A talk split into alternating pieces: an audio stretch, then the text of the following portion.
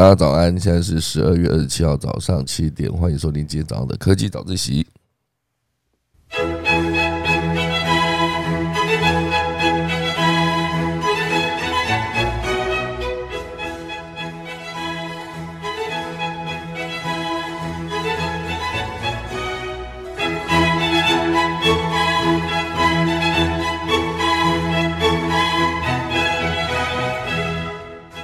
的，今天第一则新闻呢，会跟大家聊到的是二零二一年的 Podcast 的趋势观察啊。每到年底呢，其实都有非常多的关于趋势的内容。那今天聊到的就是 Podcast 哦，就是其实 Podcast 应该是二零一九年的时候就已经被说是 Podcast 的元年，然后后来到了二零二零，因为疫情的关系，那 Podcast 整个收听都有成长。可是又有一个问题，就是当大家成长的时候，就非常多人拼了命的投入。然后投入之后呢，就发现太竞争了，然后又退出，所以导致有一大堆的便宜的器材、优质的新的二手器材又直接在市面上可以买到。这个大家可以大家分享这个关于 Podcast 的趋势这件事。第二则呢，会跟大家聊到就是瑞典有一个新创，然后他发明了一个疫苗晶片护疫苗护照晶片，它其实主要就是要把它植入皮肤里面，记录一扫就出现。哦，那这次当然是针对。疫苗的护照，可是有没有可能因为这个出发点，接下来就变成所有的晶片都可以比照植入你的皮肤？那如果有这种晶片，你需不需你希不希望它植入到你的手上或者皮肤底下呢？好，等下第二则，第三则呢会跟大家聊到就是关于环境相关的问题，好，就是用机器鱼下走大肚鱼，好，大家周日过，进入今天的科技早自习喽。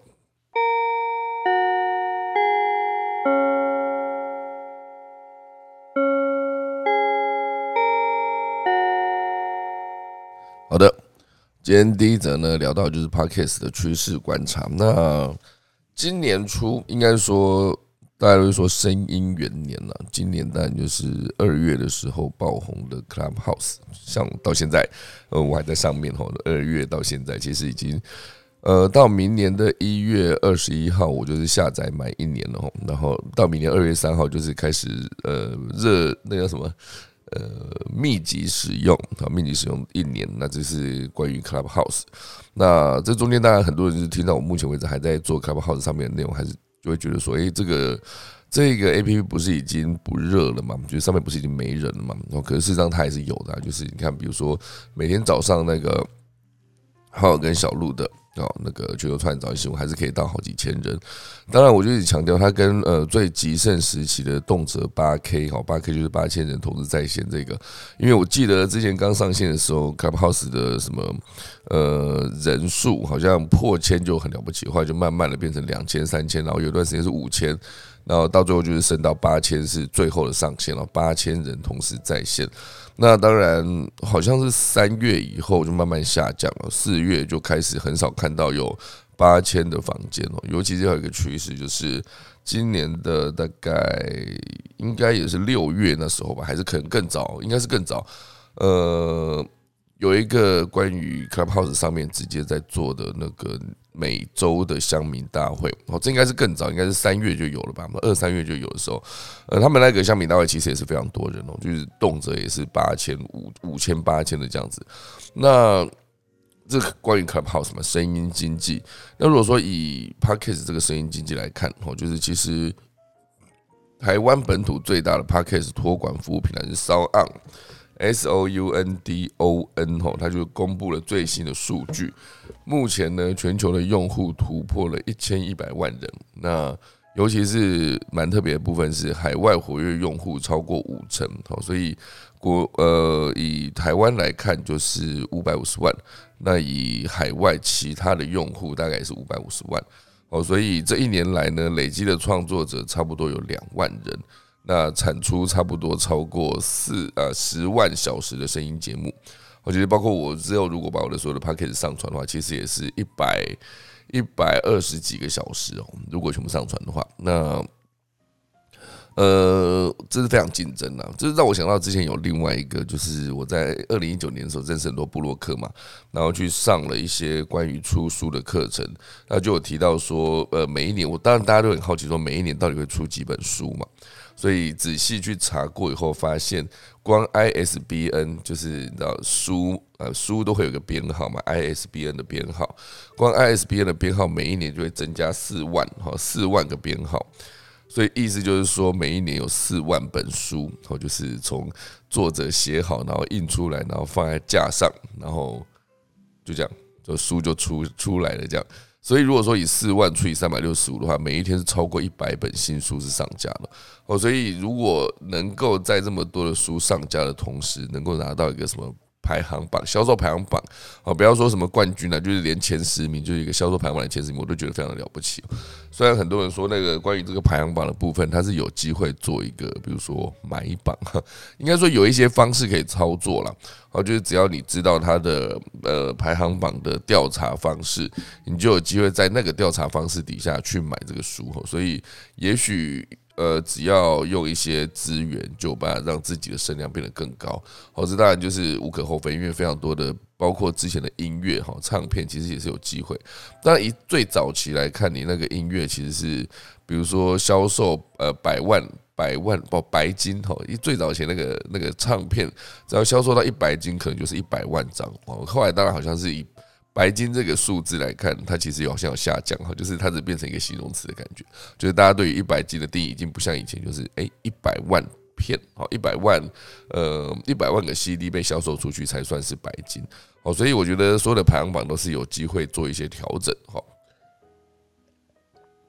那当然以今年的这个 Podcast 上面哈，我觉得当然不只是创作者非常的多，然后。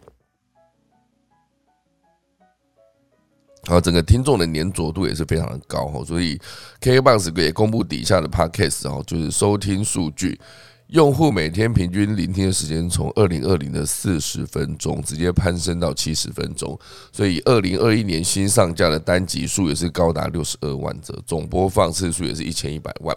哦，所以这是整个过去一整年的统计哦，所以关于你。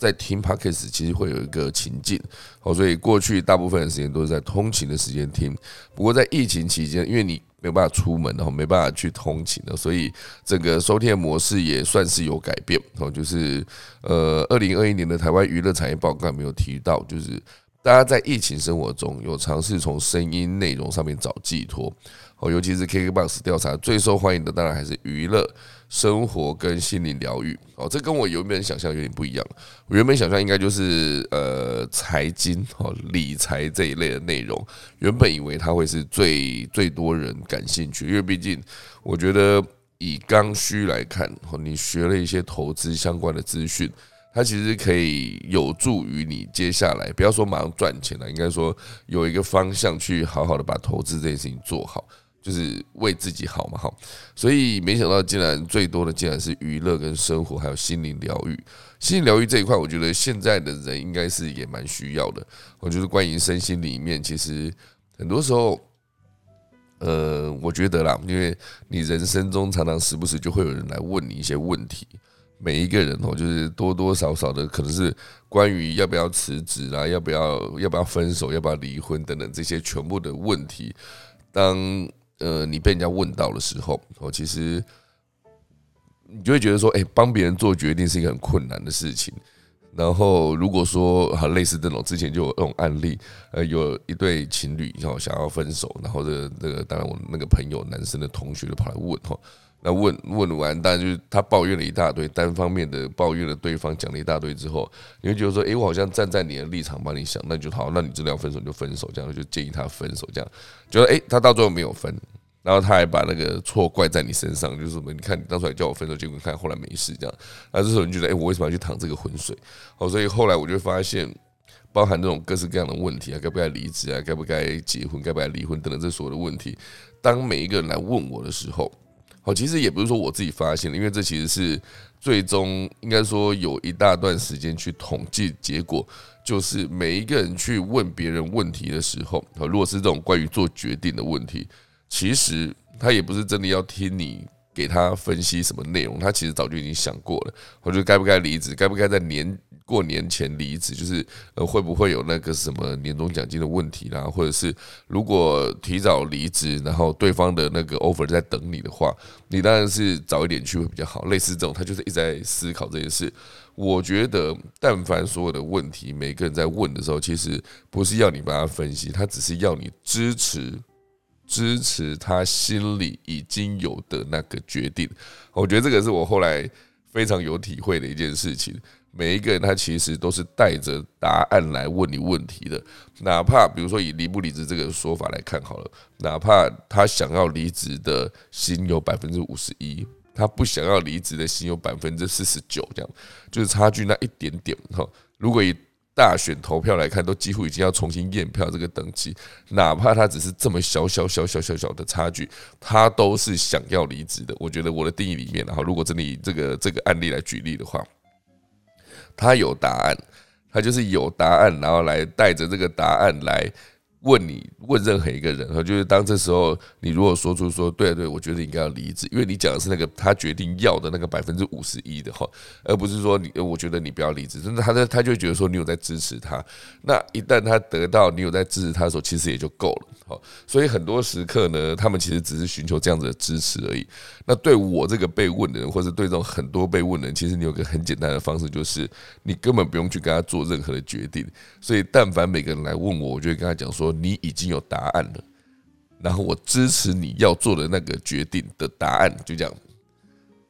然后他就说：“真的哎，他就是这样子。”然后，然后到最后他可能就离职了。然后到最后面，如果说他离职之后发现啊，我应该要留下来领年终奖金的，你看少了这么多钱，然后到新的 offer 好像也没这么好，好像确实也没这么赶，因为可能他就发现有一些人是过完年之后领完年终之后再跳槽过来，然后发现领的薪水或是他其实提早去没有这么好，那他也不会怪你这样哦，因为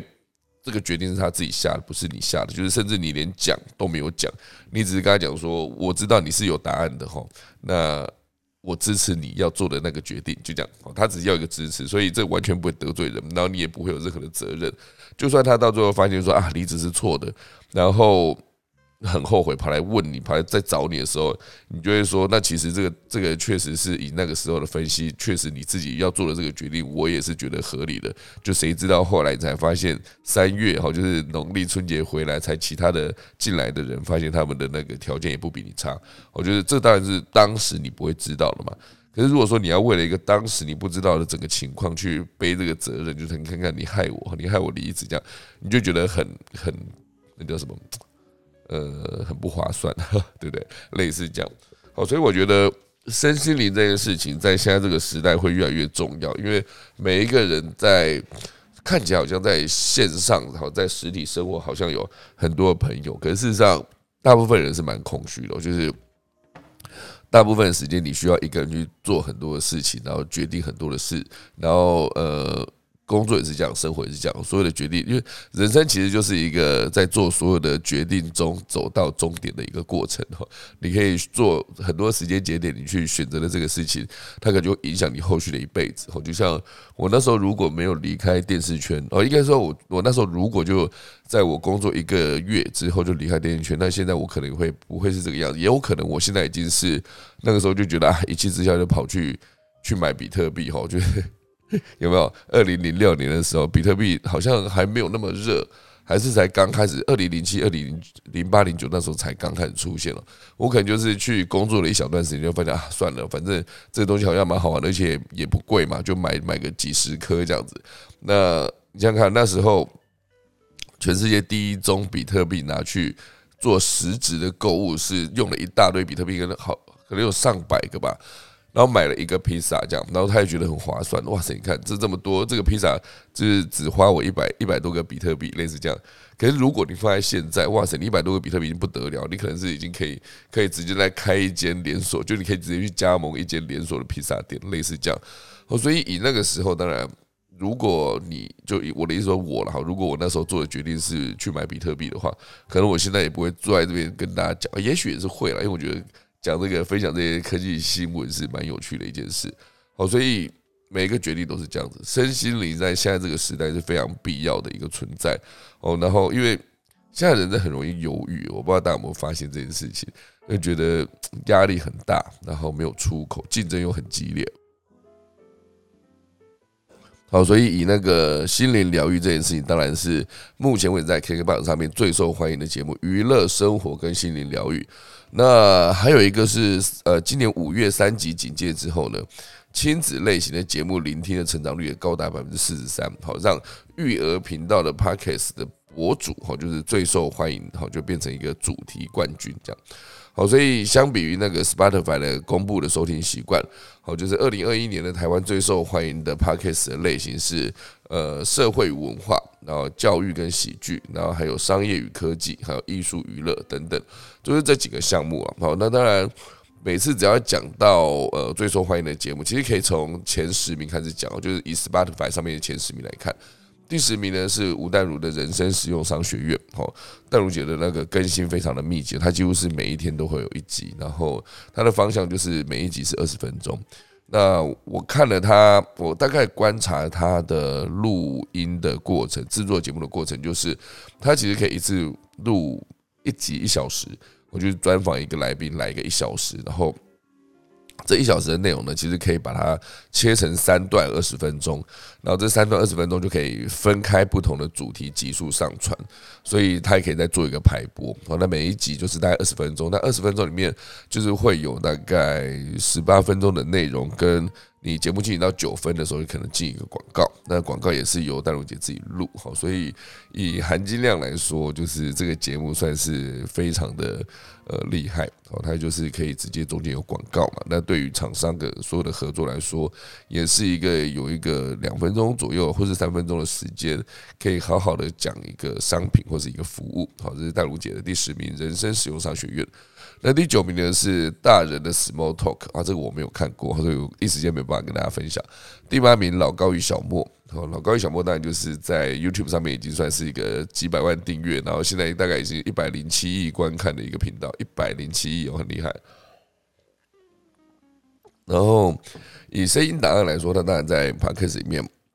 好就是可以进到第八名哈。第七名是呃星座。大师哈，国师唐启阳的唐阳鸡酒屋，哈，这名字很有趣哈。唐启阳的唐跟唐启阳的阳，然后后面是鸡酒屋，好，就是因为就是把那个居酒屋的居改成鸡哦，鸡腿的鸡哈。然后第六名是好味小姐哈，开束缚我还你原形哦，第六名哈。第五名是鸡来素，那第四名当然就是台通哦，台湾通勤第一品牌。第三名是瓜吉。第二名是百灵果，第一名就是不意外的是古埃哦，古埃又蝉联第一名冠军哦，所以以前三名来看，当然他呃应该说前四名来看都是非常的呃呃，好像是稳如泰山哦，就是大家对于他们的内容就是非常的支持。那以投资方来看哦，另外一个角度切入，投资方来看，用户粘着度越高，广告的投放就会越精准哦。所以以 p a c k a g e 收听市场在台湾是稳定成长的状况下，有不少人呢是关心音频的产品要如何变现嘛。所以，但你可以去参考国外，国外的 Podcast 的经营过程，它其实是好，比如说以中国的网易云音乐的平台。哦，十二月初就是以四百一十五亿港元，然后直接呃在香港上市，因为它主要是利用线上音乐服务的订阅制。我觉得这个线上音乐服务的订阅制，它任何讲到订阅制，它都是一个有办法变现跟现金来源的一个方式。哦，订阅制，所以这是为什么现在很多都在做订阅制，包括你说以前在呃买一个，比如说 Adobe 的 Photoshop。哦，或是包括微软的，微软它是有一些服务也是直接转订阅制，然后它的 Office 系列，然后转订阅制，每一个月你都得付钱，好，就是不会像是一次买断。我就像之前有一个比较，就是 Mac 专用的剪接软体 Final Cut Pro，然后呃 PC 专用的是那个 Premiere，哦，这两个，好，当然在呃 Mac 上面也是有 Premiere 的这个版本啦，可是说以呃这两个软体来比较的话。Make 大概就是呃，Final Cut Pro 是一次买断了，大概九千九百九十九，哎，九千九百九十块一次买断。那第一一开始你要付比较多的钱，可是买断它就是就是买断哦，你之后不用再为了这个软体来来花钱，或者是即便它更新，你也不用额外付费。那如果说以那个我刚刚讲的 Premium 来说，它其实一开始比较这么不用这么多钱，可是应该是几个月过后吧，一年啊，一年过后。它持续不断缴订阅的钱，它的价格就已经超过了 Final Cut，就是所有的更新也都必须，你不更新也不能用，好，所以就是得一直订阅这样，好所以我觉得这个订阅制是有办法变现的，这也是为什么很多的 Podcast 的主持人呢，他都是希望用抖内或是赞助的方式来，呃，跟所有的听友互互动。那如果说你觉得这个呃作者，哦，就是这个声音经济的这位作者，他讲的东西是好的话，你当然是可以用各种方式去支持他嘛，就是。不管是抖内啊，或者是直接用订阅制，或者是直接购买他推荐的商品呢，让他有得到更多的声量。那这声量当然就是有机会让你变成呃，让这个创作者有更多的收入，让他持续不断做下去。好，所以我觉得不管是呃心灵这个层面，好身心灵这个层面的内容，还是生活，还是以这个 Spotify 第一名来看。呃，古玩还是第一名哈，就是大家其实还是会对于如何让自己变得更好这件事情去做切入，来变成一个你去听 podcast 的原因。好，所以这大概就是今天第一大段哈，podcast 的趋势观察。呃，包括我自己其实目前为止也在做这件事了。然后有了好的设备之后呢，就是有办法把那个整个品质做得更好一些哦。当然前提是你不能在前一天晚上就是 把自己喉咙搞到很烧瞎哈。好，那这是今天第一段。第二段，好，这个瑞典的新创，好，大家跟大家分享瑞典新创。我现在喝一口水。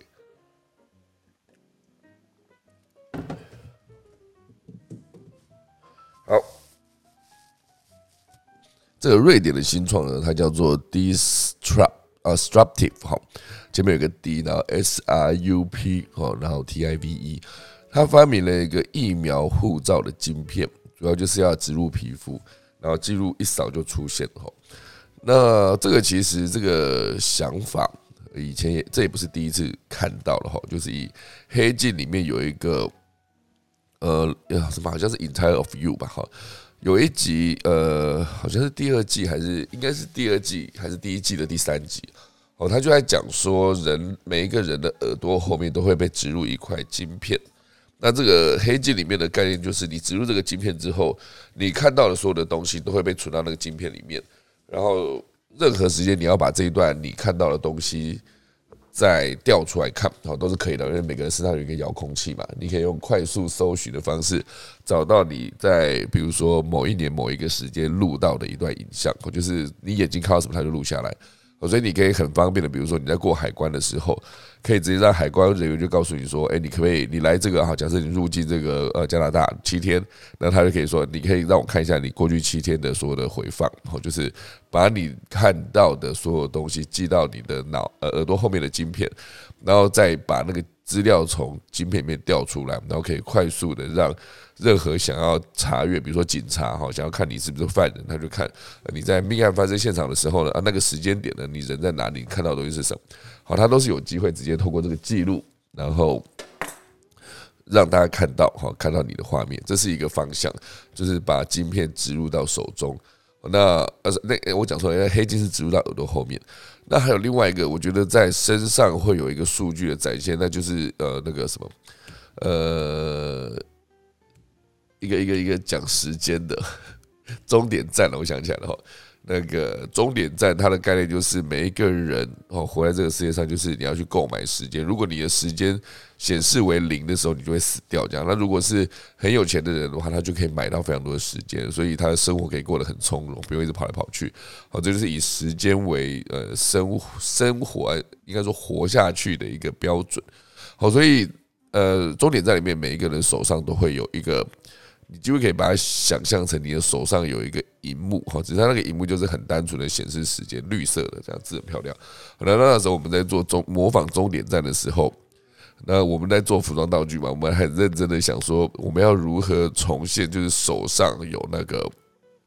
一个荧幕的感觉，就是你手上会有亮亮的字，这样。然后我们很认真去台北货车在那边买的那种很简单的、很薄的那种 LED 灯条，可是它是可以显示一些字的。然后就那个灯条就贴在我们演员的手上，可是它有个问题，就是你说的灯条都必须要供电，所以那个电。电池可能比较大块，所以我们就必须把那个呃，比如说你一条贴在手上，然后把那个电线一路延伸到那个呃往上延伸到上臂，然后透过肩膀，然后直接把那个电池放在演员的上衣口袋里面。然后就是整个弄好之后，你还不能做大规模的移动，就你的范围不能太大，因为你可能就会拉扯到那个电线这样。所以那时候就很认真贴了这个东西。那当然把那个灯条贴上去之后，你还需要是把那个肤色胶带，然后把那个边缘直接整个贴起来也好固定，然后最后再把那个。肤色胶带上面上粉，然后把那个边缘模糊掉。整个荧幕上看起来完全就是哇塞！哎，那时候大家觉得说，为什么我们的最大档的服装道具们有机会在这么短时间之内，就是把这个模仿的角色的身上这一个终点站的这个手上有一串绿色的字，这个道具做出来？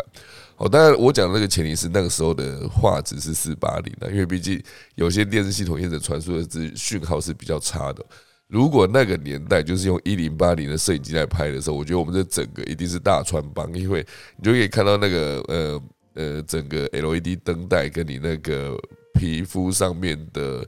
肤色胶带，好甚至你也可以看得出来它到底是用了怎么样的那种呃粉，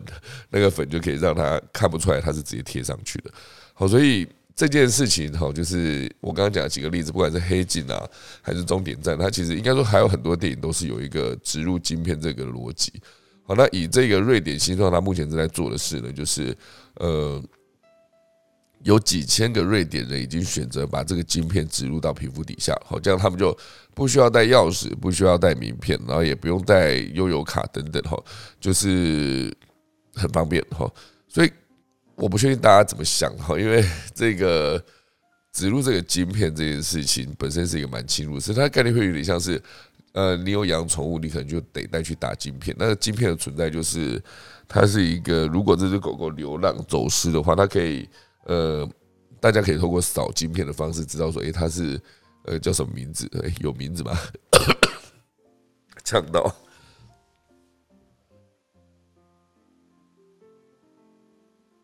好，大家可以知道说他到底是长呃啊四主是谁啊？应该是这样讲。我刚刚这个呛呛到，不知道有没有吓到大家，好笑。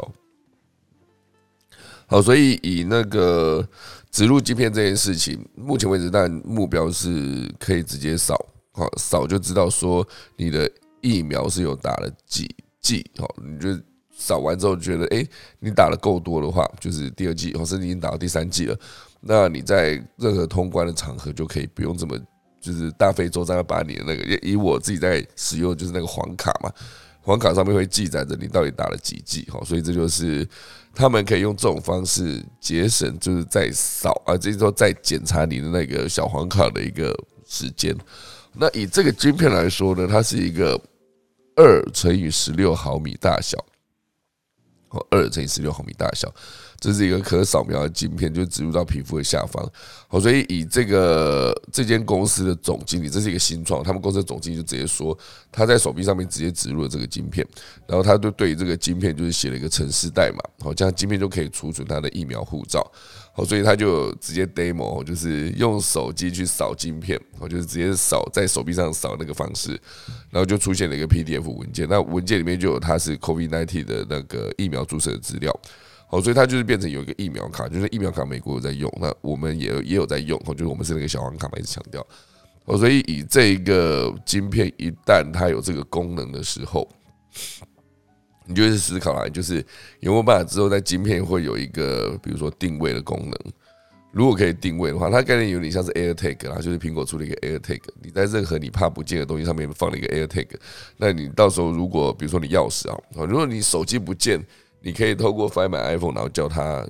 在他所在的位置，比如说你掉到床底下，或者卡在那个沙发的坐垫中间，你第一时间找不到嘛？那他可以直接出一个声音，出一个声音就知道哦，我的手机在那里。可是毕竟你的呃钥匙是不会出声音的，他不会自己弄出一个声音来，所以你必须是在钥匙上面放一个 AirTag，那你放个 AirTag，你就知道说哦，我的钥匙现在掉在哪里，就可以去找这样哈。所以我觉得，如果它有个定位的系统。如果了哈，那如果他有定位系统，以后是不是你去哪里？比如说，你思考一下，就是呃一对夫妻，我就觉得彼此不信任对方，所以两个人都在对方身上装了晶片，然后那个晶片就是因为你思考嘛，如果说是手机的话，你一开始你会定位他的手机在哪里？那如果说他换了一只手机，你就没办法追踪他手机，可能他今天忘记放在家里，那那那一天他都可以外面跑来跑去，这样不管他去干什么，你都没办法追踪。可是如果一旦是植入晶片在手上的话，那你可以去思考一下，它可以完全掌握你的行踪哈。这件事情到底是好还是不好？大家可以自己去思考哈。好，所以呢，以这个晶片来说，当然是目标一开始是以那个疫苗注射的资料为主啊。但是只要快速告诉大家说我是有注射疫苗的这个功能，当然我觉得以晶片来说，它会越做越小，功能越做越齐全跟完整。好，所以接下来的这个晶片，就是它只是一个概念啊。你看你有没有做这件事情？有没有可能之后就是真的是手臂上啊？还是你就是跟那个黑镜里面演的一样，就是耳朵后面？哈，以黑镜那个耳朵后面那个植入的镜片，因为最后面那个主角受不了，他就是直接把那个耳朵后面镜片直接用那个用那个刮胡刀直接把皮肤割开之后，然后拿那个剪指脚指甲那种剪刀直接把整个镜片拉出来，看起来蛮大一个洞哈，所以。不确定大家有没有想做这件事情？我觉得以后身上会有镜片这件事情，就是它概念有点像是穿戴式装置啊。只是穿戴式装置毕竟是可以脱掉的，那以这个镜片来说，你是脱不掉，除非你真的就是直接把它割开皮肤，把它抓出来吼。那镜片放进去之后，它的以后有没有办法直接跟神经网络、脑脑部的神经网络做连接？如果可以的话，你甚至可以透过控制这个镜片，然后你就会知道说，呃。它可以直接决定，比如说你看到什么东西，或是你吃到什么味道啊。如果是这样子的话，那可能整个人生就感觉完全就变成骇客任务里面一样的东西哈。好，所以以目前为止这个晶片来说，它的售价在官网上面售价是一百欧，哦，差不多就是新台币三千一百元。那很多人就是质疑说，这个到底会不会是一个追踪的设备？哈，那它目前为止创办人表示不是，哈，它只对扫描有反应，哈。所以原则上，他们基本上都是被动的。可我觉得，如果你只是要这样子的话，其实有另外一种方式。你，你如果手上贴一个贴纸，因为其实 AR 的逻辑也是这样子啊。你在扫一个物体的时候，它可能是一个 QR code，或者是我看过，呃，这那也是很早的二零一五年的那个技术，就很简单，就是它只要去扫一个既定的形象影像，那个影像被扫的时候，它其实就会出现一个，比如说我扫一个呃那个公司画的一个老鼠的公仔和米老鼠的公仔。我扫了这个画面，然后它就会出现一个实体的，呃，在手机荧幕上面活跳跳、会移动、会有表情、会讲话、会打招呼的一个角色。那这个角色就是直接透过这样扫描就好，它其实并不需要去扫描一个镜片，它其实可以直接扫描一个画面就可以了。啊，只是你要如何就是这个画面，你有是不是有人刺青刺在手上，直接这样扫，还是可以得到一个资讯？它其实可以用这种方式去连接一些资料，因为以这一个。瑞典新创做的这个，它其实扫完，其实也只是出现一个那个叫疫苗护照的镜片，好，所以这是目前为止瑞典新创正在做的事情。大家可以去思考一下，如果真的有这东西，你会不会去真的去直接在身上装一个？哈，如果我是觉得有点奇怪，因为那个镜片本来就不是你身上的东西嘛。如果你真装了一个，你也会好奇说它到底可以为你带来多大的好处？如果很少。那还不如不要装哈，这是呃思考，大家可以思考的一个点哈。好，那瑞典新创，那第三者呢？呃，应该说进第三者之前，快速的补充一个这个，日本有一个教授呢开发了一个品尝电视哈，你可以在看了一个荧幕的时候，你就去舔这个电视的荧幕，啊，你舔的时候，你就可以吃到它打造的味道，这样。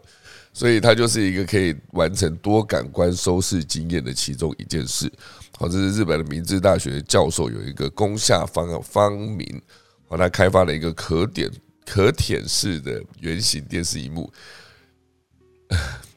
有点怪哈，因为那个使用情境是，你可以看到这个荧幕上有一个画面，然后比如说荧幕上有一个水蜜桃这样子，然后你想要感受这个水蜜桃长什么样子，这是什么味道，你就直接。它有一个方式，哈，这个品尝电视是内部装有十种口味的罐子，然后就可以调制出特定食物的味道，然后用高压的喷嘴呢，将这些特制的液体喷在卫生薄膜上，然后再输送到平板电视荧幕，让使用者品尝。我不知道大家有没有有没有想象刚才我讲的整个的进行过程的画面，哈，有一点。奇怪哈，当然他的目标是要解决大家在即便在待在家中都有宛如世界上的在世界上另外一端的餐厅吃饭的这种体验。好，所以他就是这个教授呢，花了一年的时间打造了这一台就是品尝电视，好 test 的 TV 哈，就是 T T T 然后 V 这样。制作成本是十万日元，约两万四千三百块台币。好，那目前为止，它真的有在应用在侍酒师跟厨师的远距教学。我这个想法蛮酷的啊，不过实际应用情境上，就是好像你很难是，就你看着荧幕，然后还要边去舔那个电视。那你舔电视的时候，你不是离荧幕很近吗？不是很亮？这逻辑是。感觉你可以用这种方式调出味道，让大家可以在看电视的时候有这种感官。可是你有没有办法用别的方式？比如说，呃，不要再去舔荧幕。那有没有有没有另外一个界面是，呃，你可以远远的看着电视，然后直接有一个装置拿在手上，直接这样子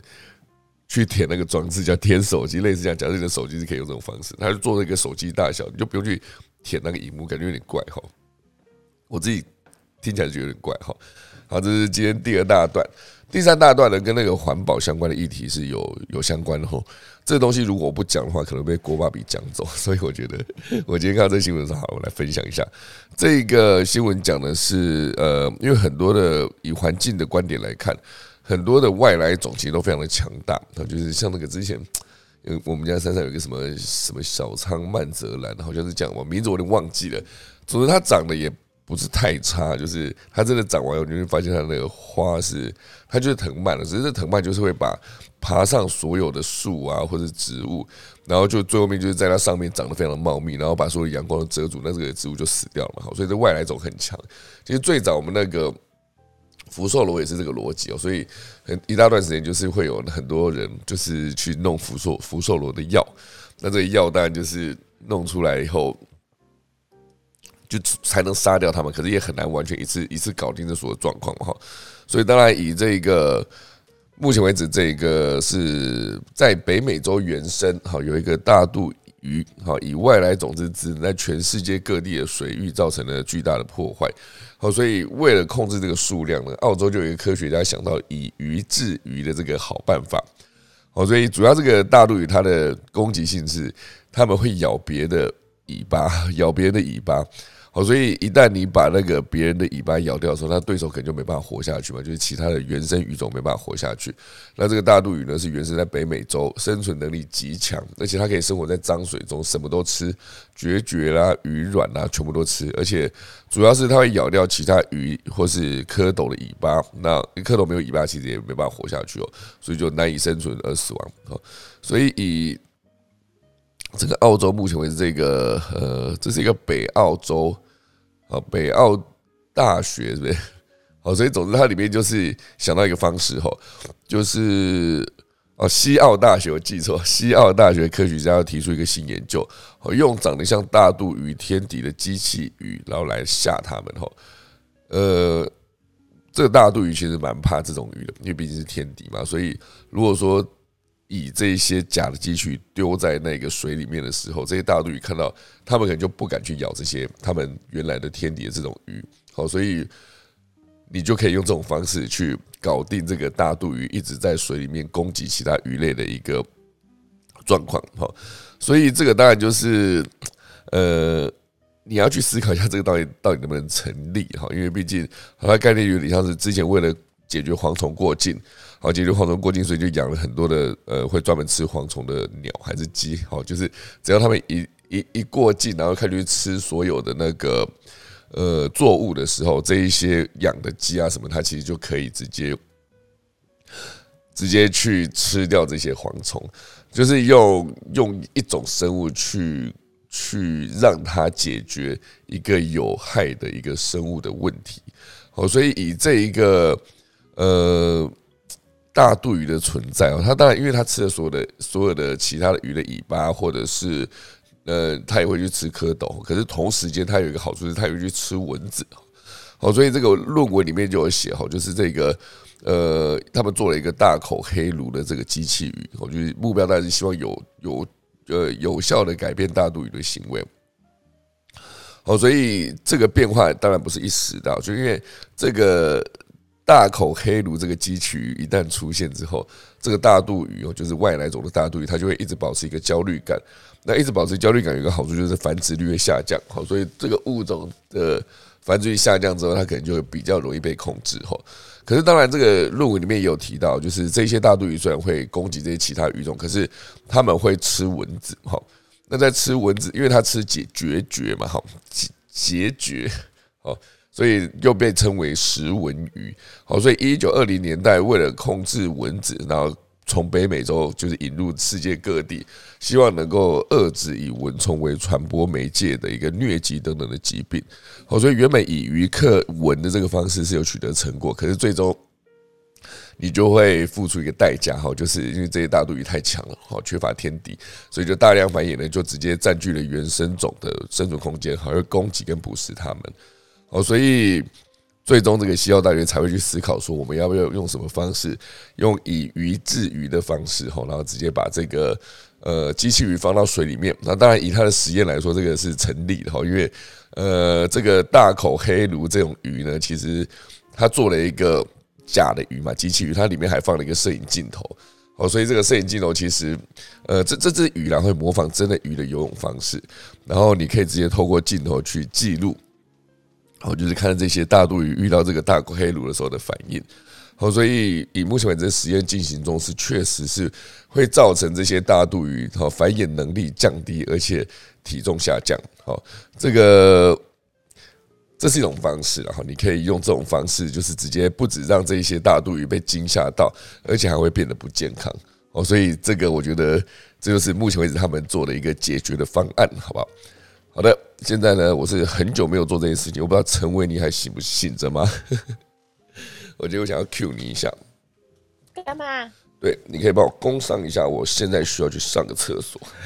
哎呦，Edison 来了！啊，真的吗？好好，交给你。Edison，Edison 交给你。好了，在秀导上厕所的同时，欢迎各位今天来到我们的老屋翻新。我们会在每天早上的七点到八点。的这段时间跟您分享新书、新知、新科技，分享新玩意。今天是一百二十六期，离我们的这个十二月底新年的跨年越来越近了哈。今天来到十二月的二十七号，第二零二一的 Podcast 的趋势的报告，还有我们的推疫苗护照的晶片，跟对抗外来语种的机器鱼。我们现在已经来到了第三题。刚刚在秀导的介绍之下，知道这个机器鱼可以破坏大肚鱼本身的生态，去模仿鱼。这个游动的这些动作，然后让这个大肚鱼因为受到惊吓而控制它的繁衍跟生殖的能力哦。那说到这个大肚鱼的动物的这个地方，我们就要介绍一下我们来自 Life Science 的郭芭比的动物小花。是见郭芭比在吗？什么东西？谁来自 Life Science 啊？而且他都还没讲农民力好不好？就在讲动物园，可是。澳洲澳洲的科学家跟生物学家变聪明，因为之前他们是为了呃，就是就防御那些甘蔗田当中的那些甲虫，所以引进了海蟾蜍嘛，就是引进了一个外来物种，让它们变得很强大。他们这次发展用机器鱼，就是应该稍微有点变聪明了，至少不会更惨。对对对，那个机器了不起就是没电而已，对它不会反击。可是。嗯，可是他他刚刚有说，就是实验的结果是好的，我其实有点意外。那表示他们视力应该蛮好，因为通常鱼的视力其实都不太好，通常他们的嗅觉会比较强一点，所以他们可能我我在猜，他们应该很快也会适应这条鱼，知道他们有什么杀伤力。对，因 为毕竟那时候是刚认识的时候，大家都会比较陌生。没错没错，就想说到底什么东西？对，久了之后就还好了。对。好的，我等来啊。好的，那你继续。好的，我刚刚做了好多事哦，喝了一下水，然后咳了一下嗽，然后擦了一下鼻涕，还把我的电暖炉改了方向，因为刚刚太赶了，没有直接改了电暖炉哈，所以有点冷。哎，现在天气蛮冷哦，大家注意一下保暖。好了，那我就快速的把今天的 ending 做完哈，因为我们的那个农民力，哇，我农民换了一台电脑，现在要重新找农民力，呃。哎，现在农民历这样看下去，其实你说今天是二十七号嘞，我今天是农历二十七啊，不，哎，国历的辛丑年哇，辛丑年牛年快过掉哈，二零二一年的十二月二十七号礼拜一，那以农历来看是辛丑年的十一月二十四号。呃，今天其实是一个重要节日，叫做建筑师节。我不知道我们这个听众们呢有没有建筑师在里面？那如果是的话，今天恭喜你，今天是你的节日，这样哈。然后所处的节气是冬至，哈，目前应该真的冬至还是这冬至是上礼拜的事啊，所以节气还是在冬至这个阶段哈。那以仪跟祭来说，今天仪只有三个，祭蛮多的。好，仪是沐浴、理发跟扫射。扫舍就是那个打扫宿舍那个舍，好。那以祭里面来看是伐木，哦，纳畜上梁，入宅作灶，哦，然后嫁娶、安葬、做梁跟安门，哈。所以今天祭比较多，你可以把它定义成它不是个好日子，哈。哇，我今天看来这个另外一个版本的农民他，资讯蛮多的，就是他会讲说今天是建筑师节嘛，那明天是电信节，二十八号是电信节。然后就中华电信远传电信那个电信电信节，好，然后呃，接下来就是元旦哈，就是在呃五天后吧。哦，今天以倒数来看，就是二七二八二九三十三一一，好，剩五天了。二零二一正式进入到最后五天了，应该说最后一个礼拜啊。我有一个朋友，他是每一个礼拜他都会写一篇呃每周回顾，然后写在他的 Facebook 上已经持续好几年了。然后每一次看他写的那个周数，因为一年就是五十二周嘛，所以我之之前都看到他写了五十一，然后第五十一篇就代表说今年剩下倒数两个礼拜，然后现在他已经准准备要写就是第五十二篇了。第五十二篇一旦写下去了，就代表说其实今年就结束了啊。那不确定大家今年过得怎么样。呃，有好有不好的，就是无论如何，最后我觉得这个可能在本周都会一直提到啦。就是如果不好的东西，就可以让它赶快过去；好的东西就可以继续继续沿用，甚至把它发扬光大。哦，就是目前为止大家可以做的事情。好，那今天时间有点比较早结束，现在五十呃七点五十八分嘛。我说以我这个声音呢，我就少讲一点。好，其实也是讲到五十九分了。那我们等下钟声过后呢，就先结束今天的科技早自习前半段，然后来进入到后面的讨论时间喽。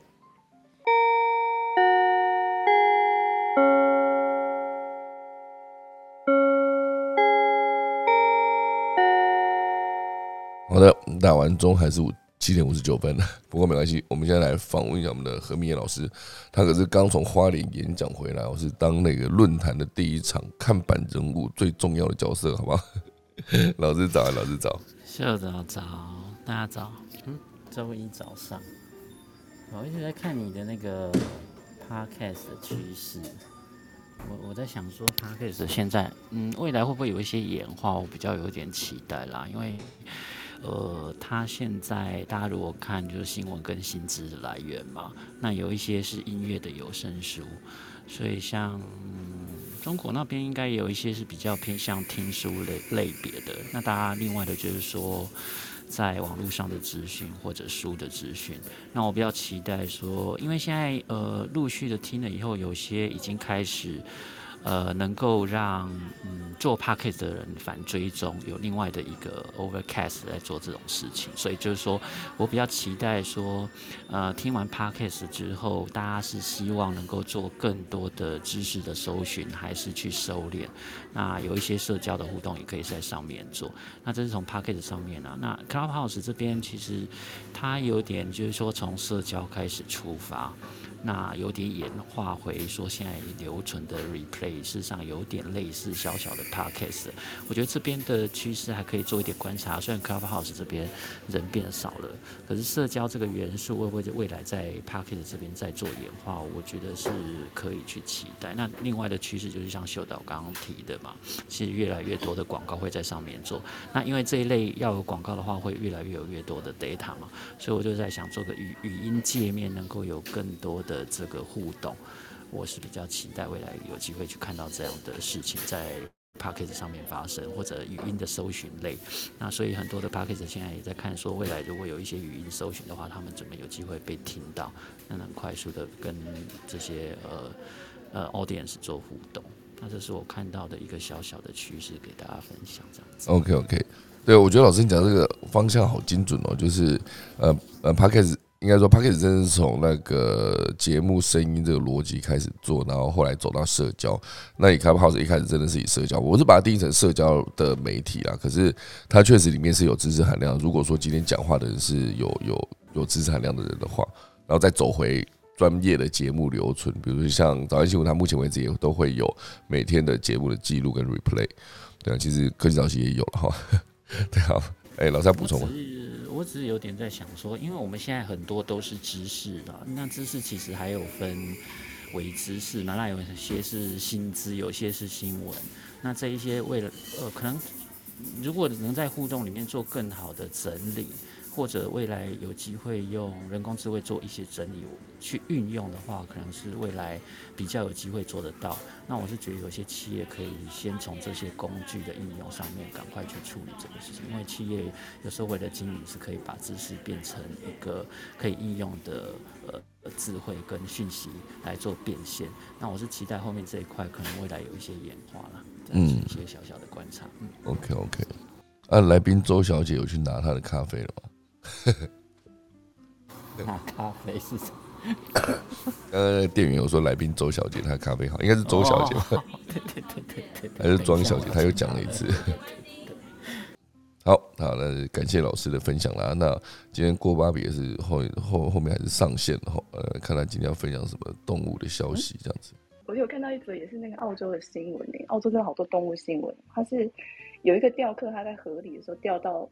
一尾就是小型的鲨鱼，然后还来不及来不及过去捞的时候，就被一条四公尺的鳄鱼直接游过来把它吃掉。这样，然后因为那个距离很近，可是感受到他的兴奋大于害怕，因为他的十四岁女儿也在旁边的时候，但是他看到鳄鱼第一件事情是原地拿手机录下来。然后这条抢篮板的鳄鱼是湾鳄，然后它又叫做咸水鳄或是河口鳄，它们是世界上现存最大的爬行动物。然后因为它们具有地盘意识哦，所以。而且它可以适应就是高盐，就是高盐度的水质，所以湾鳄在湿地的食物链金字塔顶端。然后又因为它体型很巨大，其实犀牛、水牛、大象都在他们的攻击名单当中。大象当然是小只的那种。然后湾鳄因为也有攻击人跟船只的记录，所以又被叫做食人鳄。然后通常呃，鳄鱼它们的交配季节是在每年五到六月之间，然后它们的发情期都会非常的兴奋，不管是。公的或是母的鳄鱼都会发出低沉的吼声，招揽异性。这样，然后公鳄鱼还会抬起它的尾巴，不断的拍打水面，然后发出巨大的啪啪声助兴。然后它们的交配姿态很，就是看到之后会觉得很特别，因为是公鳄压在母鳄的背上。可是就想说，哎，它这样到底怎么交配？因为鳄鱼的生殖器跟鸭子很像，叫做泄殖腔。然后它们的位置是在后腿跟尾巴连接的那个肚子上面，看起来就是一条裂缝隙这样子。那个是鳄鱼的排泄口，也是它的生殖口。然后公鳄鱼的阴茎就藏在那个泄殖腔里面，就跟公鸭一样。它交配的时候才会亮，才会亮出来，所以它平常是缩阳的状态。而且，呃，鳄鱼的阴茎是由精密的胶原蛋白组成的，所以它即便不在备战状态之下，也会是硬的，所以不收起来真的很碍事。然后，原本湾鳄它其实是濒危物种，可是，在五十年前澳洲颁布了就是禁止猎杀的法令之后。让当地的鳄鱼数量本从本来的三千只暴增到现在的十万只，所以其实已经变成当地的威胁了。所以刚刚说，澳洲真的很喜欢做这种事情。有兴趣的朋友可以搜寻《卫报》的报道，或是关键字“湾鳄”，就是港湾的湾，嗯，了解相关细节。以上跟大家分享。耶，谢谢，这是一个 Life Science 的报道，不是。感觉一下，就喂爆啦，喂爆是这样。哎，有没有呃什么喂爆蛋的那个喂爆？好了，不是啊，是卫卫生的卫，卫生的卫，好不好？所以他们又要再做一只机器的鳄鱼来吓这只鳄鱼吗？没有啦，感觉遇到什么问题，对，都要用机器这样。只是看你说，看他们的五十年的那个禁止猎杀禁令要不要做一下修改？因为他们之前是禁止猎杀湾鳄嘛。因为当初数量非常非常少，只有三千只，然后禁令到现在是已经五十年了，那个暴 数量暴增到十万条，现在就是呃又又因为他们会在河边出现，湾鳄它是会在河边出现的鳄鱼，又可以适应盐水生活，所以其实算是蛮危险的。嗯，对啊，看他们法令会不会有有要修改，就是 杀一杀，杀一杀，对不对？皮包做一做这样是吗？感觉啊。好的，我觉得好像动物这件事情，哎，几率蛮低的耶。什么意思？要五十年，它才从三千变成十万。鳄鱼又不是一次只生一胎，它一次生那么多胎，代表它的繁衍速度非常非常的慢。嗯，所以我觉得应该在被扑杀的可能性应该蛮低的。对，这真的是蛮难的诶。就是所有这种生物界的这些，我觉得常常都会有这种状况，什么东西长很多，然后你必须要怎么样处理，然后找另外东西来处理这个，然后到时候又这个东西又变成有问题，这样这是我看到的东西，我一直都会有这种状况，好不好？好了，现在时间来到八点零七分了，好，我们还有谁要补充的吗？好了。感谢大家，等下我们就钟声过后就来结束今天的科技早自习喽。我赶紧去研究我的电脑的问题，好不好？好，今天就谢谢大家。